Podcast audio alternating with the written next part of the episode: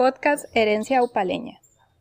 Capítulo 1. El caserío. En 1800, en Upala, antes de la llegada de los primeros colonos, los aborígenes Maleku tenían pequeños asentamientos temporales en esta zona.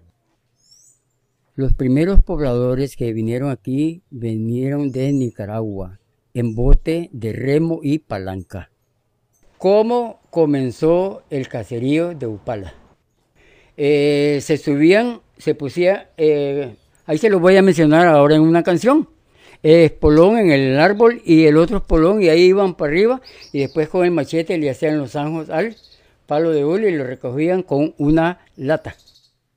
Eh, gracias por escuchar el primer programa de Herencia Upaleña. Podcast HUFM.